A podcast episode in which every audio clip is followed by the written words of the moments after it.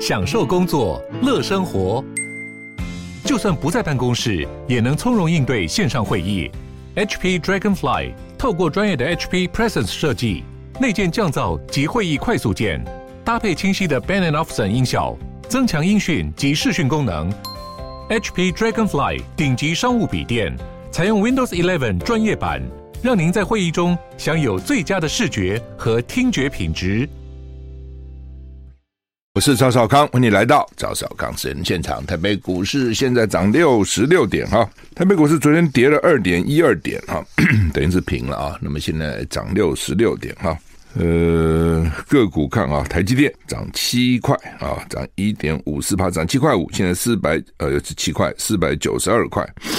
联发科涨七块，哎，台积电、联发科都涨七块哈。鸿海涨五毛，联电涨五毛五，这是半导体类股哈。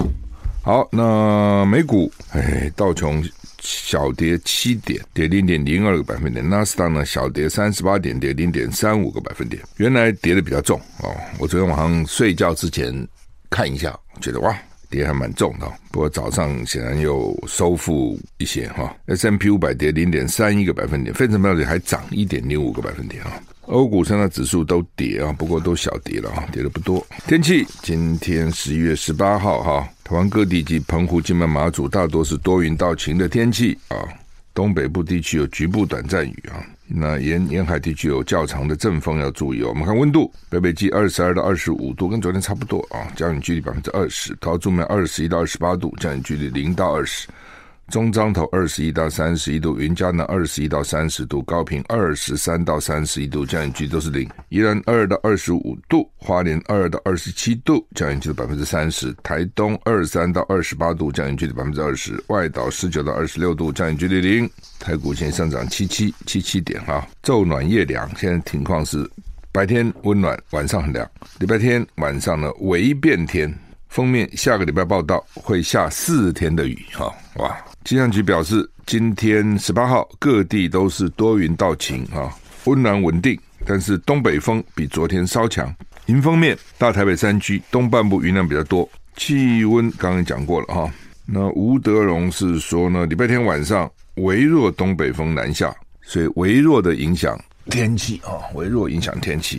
下礼拜二东北风转弱，天气好转，气温升。下礼拜三开始风面南下。加上南方的水汽，降雨范围扩大，影响时间恐怕长达四天，呃，不确定性就是也不敢讲，一定是这样哈。很麻烦呢，如果你看我们这样算时间，礼拜三开始下四天雨，就三四五六，对不对？一到选举那天哦，哦，一到选举那天，而且选举之前人家都要办各地办那种选前造势大会啊，选前最最激烈礼拜五嘛，尤其礼拜五晚上。对不对？我看那个他们不是都已经各自抢地盘嘛？黄山抢市政府前面，那陈世忠抢到凯达凯达格兰大道，然后张蒋万好像抢到旁边的凯道旁边的哦。下起雨了就很讨厌啊，下雨就很讨厌。那没办法，天有不测风云了。所以说，如果按照吴德荣讲法，不过他说不确定哈，所以希望天气好哦。如果说你办这些群众大会，然后是选举啊，下大雨啊，或者是不要大雨了，只要一直下那个雨。都很麻烦啊！习近平跟日本的首相岸田文雄见面了。习近平这还见不少人，之前很久没见面了啊！为什么疫情？那习近平昨天晚上跟日本首相岸田文雄从印尼的巴厘岛前往泰国的曼谷，其实都很近了，就那一带哈。从巴厘到曼谷其实不远。参加亚太，就是他们参加了 G20 和又去参加 APEC 会议。我大家奇怪，怎么什么意思？就是先在印尼的巴厘巴厘岛啊参加 G20 的。峰会又到印尼，又又到泰国的曼谷参加 APEC 亚太经济合作会议。会前两个人不事先就已经排好要会面了，在十七号晚上举行双边会谈。习近平说，历史、台湾等重大原则问题涉及两国关系的政治基础，必须妥善处理。岸田表示，日本对台湾的议题的承诺没有丝毫的变化，就是反正就是他们的所谓承诺都是一个中国嘛，哦，不支持台独嘛，表面都这样讲了。那心里呢，也都想用台独呢刺激刺激老共啊。根据新华社报道，习近平告诉岸田，中日互为近邻，同为亚洲跟世界的重要国家，拥有很多共同利益跟合作空间。中日关系的重要性没有变，也不会变。中方愿跟日方一道，从战略高度把握好两国关系的大方向，构建契合新时代要求的中日关系。习近平呼吁双方应该以诚相待，以信相交，恪守中日四个政治文件的原则，总结吸取历史经验，客观理性看待彼此发展，将互为合作伙伴、互不构成威胁的政治共识体现到政策中去。历史、台湾等重大原则问题涉及两国关系政治基础跟基本信义，必须重信守诺，妥善处置。习近平指出，中国大陆不干涉别国内政，也不接受任何人以任何借口干涉中国大陆内政。中日两国社会制度跟国情不同，双方应该互相尊重、征信事宜。在海洋跟领土争端问题上，要恪守已经达成的。原则共识，拿出政治智慧跟担当，妥善管控分歧。习近平说，两国应该着眼各自长远利益跟地区共同利益，坚持战略自主，睦邻善邻，抵制冲突对抗，实践真正的多边主义，推进区域一体化，共同把亚洲发展好、建设好，应对全球挑战。双方要继续发展地理相近、人文相通的独特优势，开展政党、议会、地方等。各管道的交流，念起来还有点复杂哈。习近平主张，尤其要这个放放眼长远，积极开展青少年交流，塑造相互客观积极认知，促进民心相通，等等等等等等哈。下面就不讲了一堆了哈。新华社报道说，岸田文雄提到，目前两国各领域交流合作逐步恢复，日中作为近邻，互不构成威胁，需要也应该和平共处。日本的发展繁荣离不开中国大陆，反之也一样。在台湾议题上，日方在中日中联合声明做出的承诺丝毫没有变化，没有丝毫的变化哈。岸田文雄强调，他愿跟中方加强对话沟通，共同引领日中关系的正确方向。日方欢迎中国大陆透过自身发展为世界做出积极贡献，日中合作拥有很大的潜力，两国对地区跟全球和平繁荣负有重要责任。日方愿与中方共同努力，实现日中关系的健康稳定发展。新华社报道，并写道：习近平及岸田文雄一致同意保持高层交往跟对话沟通，增进政治互信，推进务实合作，扩大人文交流，加强国际地区事务协调合作，共同致力于建构契合新时代要求的稳定跟建设性的中日关系。哎呦，这是光念着都蛮累的哈。基本上就是中间有很多的官样文章了哈，但是也有一些，也有一些这个大家重视的哈。那老共重视的就是呢，习近平这边讲了，他讲很多，但是其实讲得清楚了哈。老共重视的就是呢，我们是有分歧的，但是我们要管控分歧。我不会干涉你的内政，你也不要干涉我内政。这话当讲起来是好像很和平对等，但是呢，其实他怎么去干涉别国内政呢？对，别国内政有什么好干涉呢？别国要干涉他，是因为人权的问题啊，香港的问题啊。西藏的问题啊，新疆的问题啊，台湾的问题啊，哦，独裁的问题啊，言论自由的问题啊，他比较多这些问题嘛，所以呢，别人当然会去讲他嘛，就是人家如果说提出什么什么人权啊，什么正义啊，一定会讲民主啊。你看老共这样这样那样嘛，抓人啊，然后关人啊，然后等等，那李李志英现在还关起来等等，外外国一定关心这个事。那习近平就说：“你不要管我嘛，我也没管你，你管我干嘛？”意思是这样，好，这个话讲起来好像很很这个这个冠冕堂皇，但其实当然不是这样，对不对？你你管人家什么呢？人家没有什么好管的，那人家管你是因为你这种的确是违反所以人类共同的或是西方共同的一个一个民主的原则嘛，哈，好吧，那不管了，反正他这样讲嘛，他现在到处讲就是说，你美国也不要干涉我内政，我有管你吗？我有管你们黑白问题吗？我有管你警察打死人民的问题吗？有管你枪支泛滥的问题，我没管你啊，那那是你的事情啊，你管我干嘛嘞？其实是这意思，就你不要管我了啊、意思是这样。那另外呢，他要发展跟日本讲哈，你要战略自主啊，你们都听美国的嘞，你到底是不是个国啊？所以你要实践真正的多边主义，哎，不是单边呐，是多边呐。哦，这个世界是很多元的。我觉得他最重视，其实也就是讲这些话。他跟其他国家基本上也都讲这些话。我们是有不同啊，我们好好管好我们的分歧啊。我不干涉你，不要干涉我啊。我的内政是我的内政啊，我爱怎么干我的事情啊。只要我关起门来打狗是我的事啊，我也不关心你啊。你关起门来打谁是随便你啊。哦，类似这样啊。那当然我在想说，他跟这些领袖见面也很有意思。他现在五年一定再继续干五年嘛。这是在干十年，这没有什么悬念。但别人干多久真不知道。而且这种内阁制国家，说翻就翻，说倒就倒。哦，所以他底气很足啊！我告诉你，我起码干五年，甚至到十年啊！啊，你们呢？好，休息一下再回来。I like 我是赵少康，欢迎回到赵少康时间的现场。台北股市上涨一百零八点哈。习近平当面训斥加拿大总理，北京说不应该被视为批评或指责任何人。嘿嘿我训斥你，北京还说我没有批评他，他就是批评。其实批评就批评嘛，可是他们还是要给加拿大总理他留个面子啊。中国国家主席习近平当面向加拿大总理杜鲁道抱怨，你不应该将私人谈话外流，引发热议。大陆外交部今天下午举行记者会，大陆外交部发言人毛宁回应，此事不应该被视为习近平批评或指责任何人。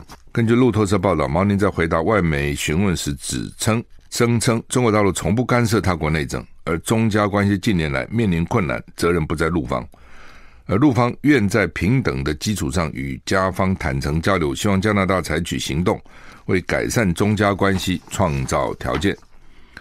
路透路透社等媒体引述加拿大电视台播出的画面显示，习近平杜鲁道十六日在二十国集团巴厘岛峰会。场边透过一位议员谈话，习近平笑着表示：“把我们聊天的内容告诉报纸了，这不合适啊！而且我们也不是那样做事的。”习近平接着强调：“如果有诚心，咱们就互相尊重，就应互相尊重的态度来进行很好的沟通，否则这个结果就不好说了。”杜鲁道回复：“在加拿大，我们相信自由、公开和坦诚的对话。我们将继续这么做。我们将继续期待能进行建设性合作，但总会总是会有我们意见不同的事。”然后，习近平在杜鲁道话没讲完时，有些恼怒的打断他说：“要创造条件，要创造条件，好吗？”然后再度露出笑脸，跟杜鲁道握手，便进行离开。杜鲁道也径直走开。这一画面事件被公布并被媒体报道，引发各界热烈的讨论啊！反正啊，就是。之前呐，啊，大概他，因为习近平到了 G20 去，大概这些国家领袖都想跟他见个面谈个话，哦，见面三分情了哈，只是见个面以后要打交道也比较容易嘛。而且中国他这么大的市场哈，每个国家不敢轻忽嘛，所以他一天跟十一个国家的领袖哦举行会谈，那也很累啊，哦，你看拜登就搞了三个钟头啊，那中间让大大小小时间不一了哈，那跟这个杜鲁道是在场边呐。场边并不是正正式，大家把那个门关起来谈，并不是了。我们有时候也会这样哈，我们去参加 APEC 会，有时候你跟人家那个总统根本排不上谈话，那就想办法在酒会啊，或者在什么集场合就凑上去，这是没办法哦。有时候你小国哈，你这个也也只有用这种这种机会呢，去跟大国哈抢着讲几句话了哈。杜鲁道可能就是这样凑上来，然后讲几句话，讲完以后呢，大概就发表新闻了。哦，他其实抽象讲话就是要发表新闻，发表新闻就是说，你看我也跟他讲了这个，讲了这个，讲了这个，讲了这个，讲了这个，啊，等等哈。那当然习近平就不爽了了，哦，特别是讲到什么加拿大选举，老共派人去干涉，给十几个候选人钱，还有匪谍在那边工作的呢。那当然，杜鲁道民主国家，他蹭你，他就是为了发表新闻嘛。你觉得不发表新闻，他干嘛来蹭你呢？你想想看嘛，啊，杜鲁道父子都很帅的哦，尤其爸爸那时候搞了好几个女明星，都全是很有名的女明星哈，交往啊等等哈，也是，但是也没什么影响他的政治事业，照样啊，因为人帅哈，很多事情就算了哈，人丑就是不是讲嘛，人丑就是什么性侵，人帅叫什么，反正就是他帅嘛，他那儿子也很帅啊，那呃，所以呢，这个他他其实我认为他就是为了内宣呐。很多时候外交就是为了内宣嘛，哦，那习近平也许懂，也许不懂啊，因为他那反正他也没有真正的选，不像加拿大那样。他有一年我记得好像是加拿大，应该是加拿大执政党哦，选完以后，因为他是内阁制嘛，哦，跟英国一样，选完以后呢，那个执政党几乎全部落选，百分之九十都落选哦，你就知道说他们这种政党轮替有时候很凶的哈，所以尤其现在抗中反中是显学嘛，我能够这样教训一下。习近平，国内我也走的也有风啊，对不对？对选举对我的政党可能有很大的帮助啊。而且你他可能指责你十捐十几个人，一定是指其他的对对手政党嘛？你给他们钱哦，要他们推翻我们嘛？什么意思嘛？等等之类。那当然，习近平驻驻加拿大的中国大使馆一定会反应嘛？习近平一定会看到嘛？说搞半天，我这边还花时间跟你谈个话，我们关系已经不好了，你还这样搞，你什么意思啊？哦，你我们要创造创造条件嘛？啊，要创造条件哈，呃，而不是说继续这样，要要能够这个要有建设性的合作嘛，类似这样哈。好，我们需要再回来。我是赵少康，欢迎回到赵少康时间现场。台北股市涨一百零五点哈。好，所以呢，这个习近平当然跟这个这个杜鲁道哈，他是不爽了，哦可是看起来还是笑笑的讲。只是那个内容，那杜鲁道这个时候讲，我们加拿大是没有什么秘密啊，事无不可证明啊，都可以公开啊，等等等等啊。哎，这个东西就这样了。你这个会议之前有没有讲好了？是我们要对外面讲，还不对外面讲哦？然后对外面讲什么？有很多时候呢，譬如说这个习近平跟拜登开完会了，那以前有的时候会联合记者会，有的时候呢不，呃最近呢，如果说分歧比较多，就各开各的，各开各的有两种方式。一种就是呢，开就是反正不你你爱讲你的，我爱讲我的，大家都有分寸。一种是呢，先讲好，就是我们等等记者会，我们讲什么可以各自去，但是要讲什么哦，这常有的。你不要说是这种国际间领袖，就算我们在台湾，有时候我们政治界的朋朋友开会，或是我们一个政党开会，开会后都会讲说，等一等，如果记者问要怎么讲，就要先讲好啊。等一等，记者如果问我们在干什么，我们要怎么讲。呃，不能这么你一言我一语，到时候乱讲一通，就是有些是不能讲的哦，有些是可以讲的，你也不能都不讲，那都不讲，你在里面干什么呢？有时候你也不能都讲哦，你都讲就没有秘密，有些是有秘密的啊，政治上怎么会没有秘密？所以大家先讲好，如果记者问，因为记者可能个别问了，要说什么，大致要说什么，当然不可能完全一样，但是有一个原则，也有这样谈的。哦，就是事先有没有默契，有没有谈好说，我们都不对记者问都不讲，也是一种方式。我们讲好都不讲哈。一种是说，哎，我们可以讲什么？那显然他们应该是没有约好了，说都不讲了。那只是习近平认为说呢，这东西两个人对话啊，这应该知道嘛。哦，这是分寸嘛，啊等等哈。不过就是这个东西又有就是每个国家不同的差异了哈。马航这个严重了，M M H 十七。被遏制飞弹击落，酿二九八死。荷兰法官说三嫌罪名成立，记得吗？二零一四年，八年以前，七月十七号，从阿姆斯特丹飞飞到那个库拉朗普尔到吉隆坡，有一个马航的 MH 一十七是波音七七七的客机，在经过俄罗斯边境的乌克兰东部顿内茨克上空被击毙。而被击落，机上两百九十八个人全部罹难。到荷兰啊、哦，大概是国际法庭，到而且是阿姆斯特丹嘛，是荷兰飞浪飞起来的。荷兰法官十七号判决，马航 MH 十七班机在乌克兰东部遭到俄罗斯三毛举飞弹 Buk 击落，三名嫌犯谋杀罪成立，并判处他们无期徒刑。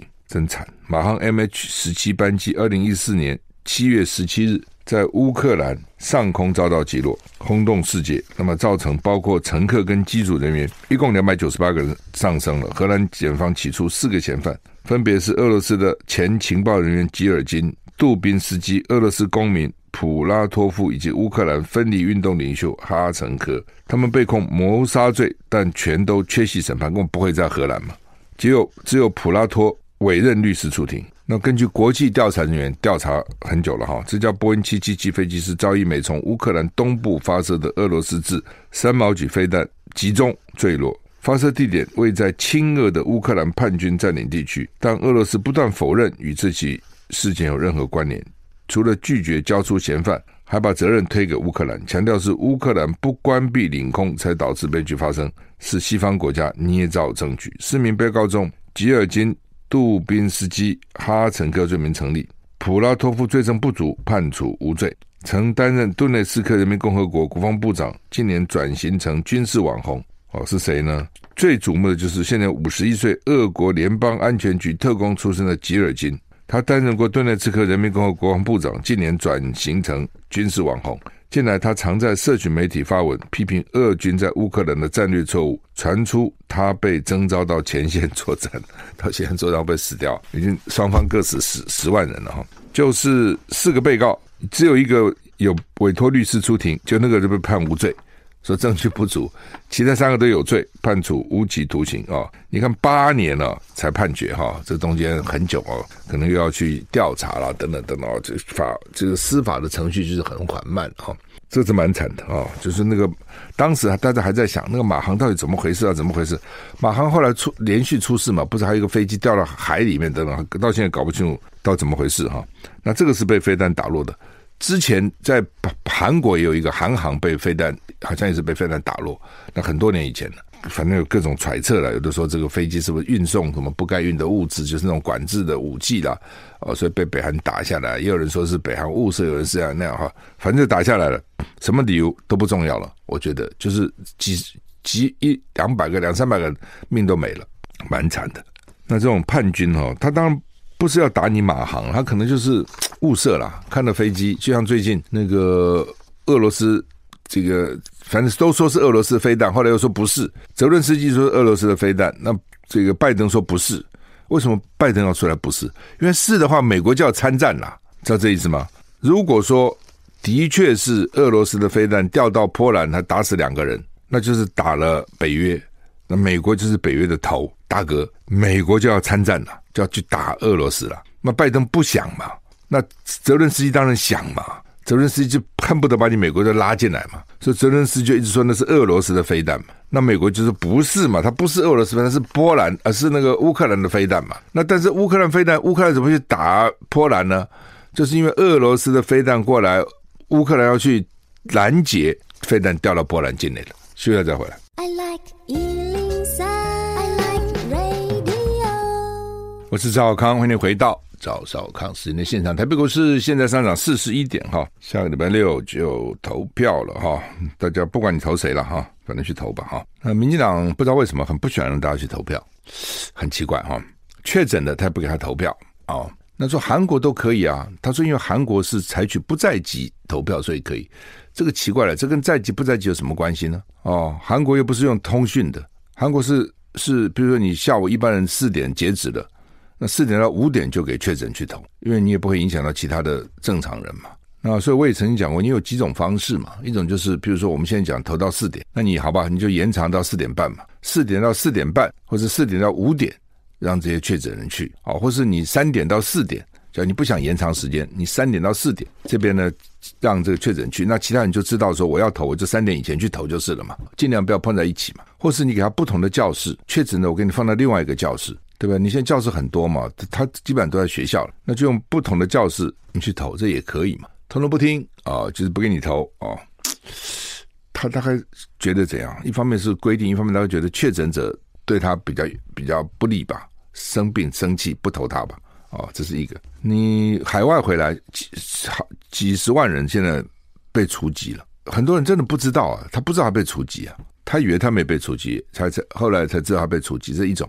第二种是知道被除籍了，他不知道要住四个月哦，他想除籍了，你不是说除籍回来就可以恢复健保吗？什么一大堆就来了，千里迢迢回来了，发觉被除籍不能投票，小三通就不给你开，他不仅小三通不开，大三通也是极尽刁难之能事，到现在只有四个点嘛，啊、哦，像什么上海啊、北京啊、什么厦门啊，不就四个点，以前是几十个点呢、啊，对吧？你这以前甚至。到黄山还可以，好像直飞到黄山下面，就以前的点很多了啊，主要旅游嘛，很多人去大陆旅游的呢。现在就四个点，四个点你班班次又少，所以就是不给你回来。因为小三通先骗骗我们，说是大陆那边呢没有检疫人员，后来几个金门的立委，像陈家珍去问大陆，或者他那个县长。杨振武去问他，他说没有这事情啊，对不对？你你你随时开放，我们就随时可以开放啊。然后又改口，哎，这不是这样了。虽然当时是两边同意小三通，那现在呢要恢复小三通，要两边再来联，再来再来开会，再来联络。那大陆方面就讲说，是你单方面把它停掉的，并不是我们开一个会把它停掉了，你单方面恢复就可以了，这是意思吗？不是不是我们两个讲好停的，我没有要停啊，是你停了，你要恢复你就恢复就好了，就是说他。处心积虑就是不让你们回来投票，真是很很很恶劣嘛？你不觉得很小人不嘛？真的很恶劣，就不相信，就是他他心里很恐惧，觉得这些人哦都对他不利，都不要投他。通讯投票也不可，为什么？通讯投票大概大部分都不投我的，对我也不利哦，都就是搞都搞这个东西哈、哦。那当然你要怪也可以怪哈、哦，国民党执政的时候为什么不改呢？你可以改啊，哦，那就是改就改了嘛。投你选票改了，怎么不能投呢？但是呢，民进党反对啊。那那个时候只要民进党反对，你就什么都不能做，这也真奇怪。那么现在呢，国民党反对，他什么都做，谁也不管你。国民党执政的时候呢，只要民进党反对，他就不做。那你叫什么执政党呢？你不觉得吗？是不是？你觉这种，你想想很窝囊嘛，真的很窝囊，搞什么鬼啊？昨天我在这里这边讲那个大安国中，再讲一次，拿来骂他们。我们搞到三楼投票，你搞什么鬼啊？而且媒体看他出来解释，你解释一下什么意思嘛？去年公投我就分到二楼，我是无所谓的啊，你爬五楼我也不怕。但有些人真的，我看就有些年纪比较大，有还有现在很多人那个关节不太好哈，二楼就已经很辛苦了。有些人你投票嘛，走希望大家都来投嘛。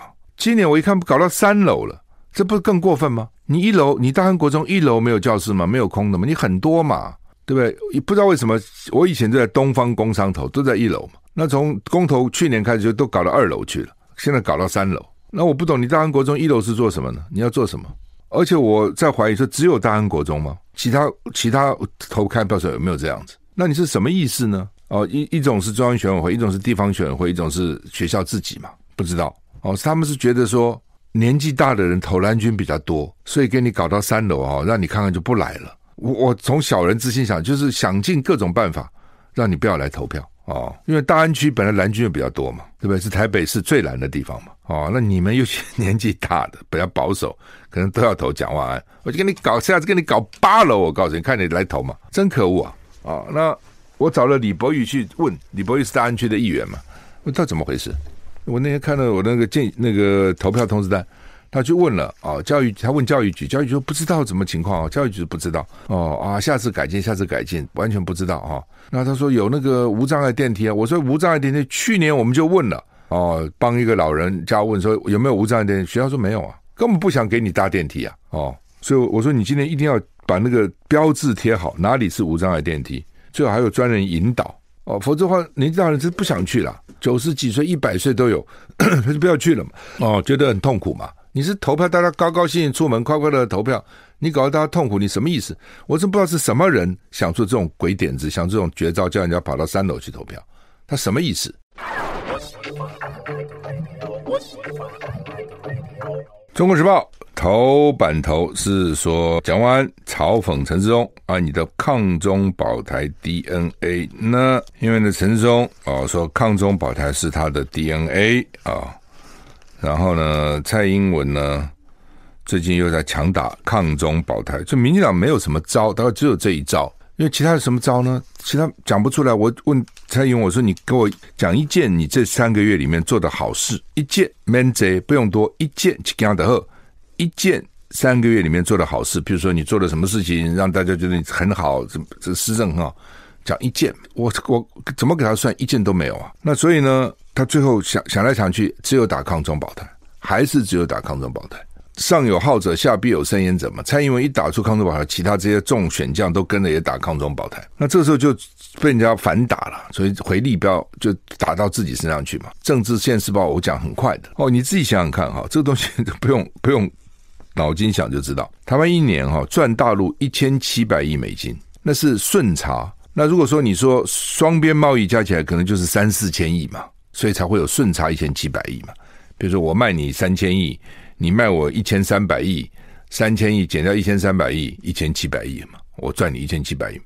但是三千亿加上一千七一千三百亿加起来就是四千三百亿，整个贸易值是这样子嘛，对不对？那那这个时候就牵涉到很多的人呐、很多的产品呐、啊，很多的服务啊，很多的公司嘛，你想想看嘛，对不对？现在因为疫情啊，没有疫情之前呢，大陆人到台湾做体检的很多、啊。到处这各个医院做体检，因为我们的医院呢、被那个健保卫生卫福部卡，他那个健保都是苦哈哈的啦，赚钱医院不多了，像长庚啊这种，因为管理很好赚钱。荣总好像就靠他下面那个卖东西赚钱，你知道吗？他那个美食街赚钱，他看病并不赚钱呐。尤其是公家医院，对不对？不不可能这样精打细算嘛，公家怎么会可能精打细算呢？所以他基本上是赔钱。那很多的公司医院怎么办呢？就靠。大陆的病人贵很多啊！大陆病人因为他没健保嘛，他如果到台湾来，他就贵很多。除了这个以外，健保因为台湾真的做不错嘛，他们也很努力去吸引来健保的呢，住的也好啊，然后反正做的还不错，所以很多人来台湾做健保，有听说还要排队，还不是你挂号就有的，所以这就是很正常嘛。我觉得这有什么不好呢？我觉得很好，你觉得有什么不好吗？我不觉得有什么不好啊，对不对？你反正我们的医设医院设备是有空有有多的嘛，那他愿意用大陆人来做健保或是看病，收多收钱，然后弥补医院的这个收入。也很好，就像我们很多的大学要收大陆学生，为什么呢？因为台湾学生越来越少嘛，对不对？而且教育部控制学费嘛，所以大陆学生来，呃，如果多收点钱，也不无小补。就跟美国很多大学也是靠着外国学生啊，哦，因为他州可能有州的规定，州立大学学生因为不能够学费有有优惠的呢，这都正常嘛。